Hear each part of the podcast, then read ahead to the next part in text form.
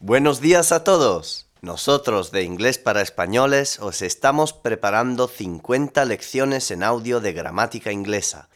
Hoy os presentamos la lección 41. Past Perfect Continuous.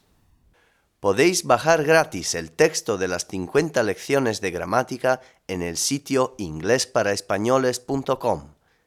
También podéis bajar sin hacer login 6 unidades gratis de nuestro curso de inglés en PDF y MP3.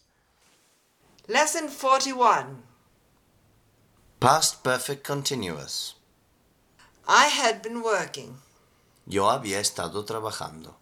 You had been working. Tú habías estado trabajando. He had been working. Él había estado trabajando, etc. Forma afirmativa. I had been working. You had been working. He had been working. We had been working. You had been working. They had been working. Forma interrogativa. Had I been working? Had you been working? Had he been working? Had we been working? Had you been working? Had they been working? Forma negativa. I had not been working. You had not been working. He had not been working. We had not been working. You had not been working. They had not been working. Forma contracta. I hadn't been working. You hadn't been working. He hadn't been working. We hadn't been working. You hadn't been working. They hadn't been working.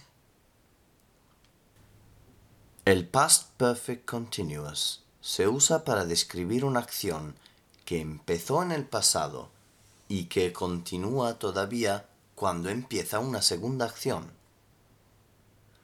The whole area was flooded because it had been raining for more than a week. Before the Apple store opened, people had been waiting in line for more than two hours. Jenny was very tired.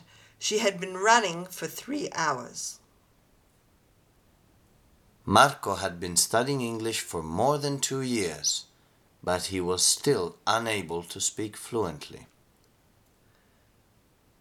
Before the train arrived, Bob had been waiting for more than an hour. Mike had been working at that company for 20 years when it filed for bankruptcy.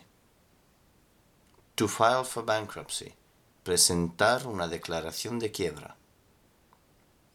Susan had gained weight because for the last six months she had been eating a lot of junk food. To gain weight. Aumentar de peso. Engordar. Junk food. Comida basura.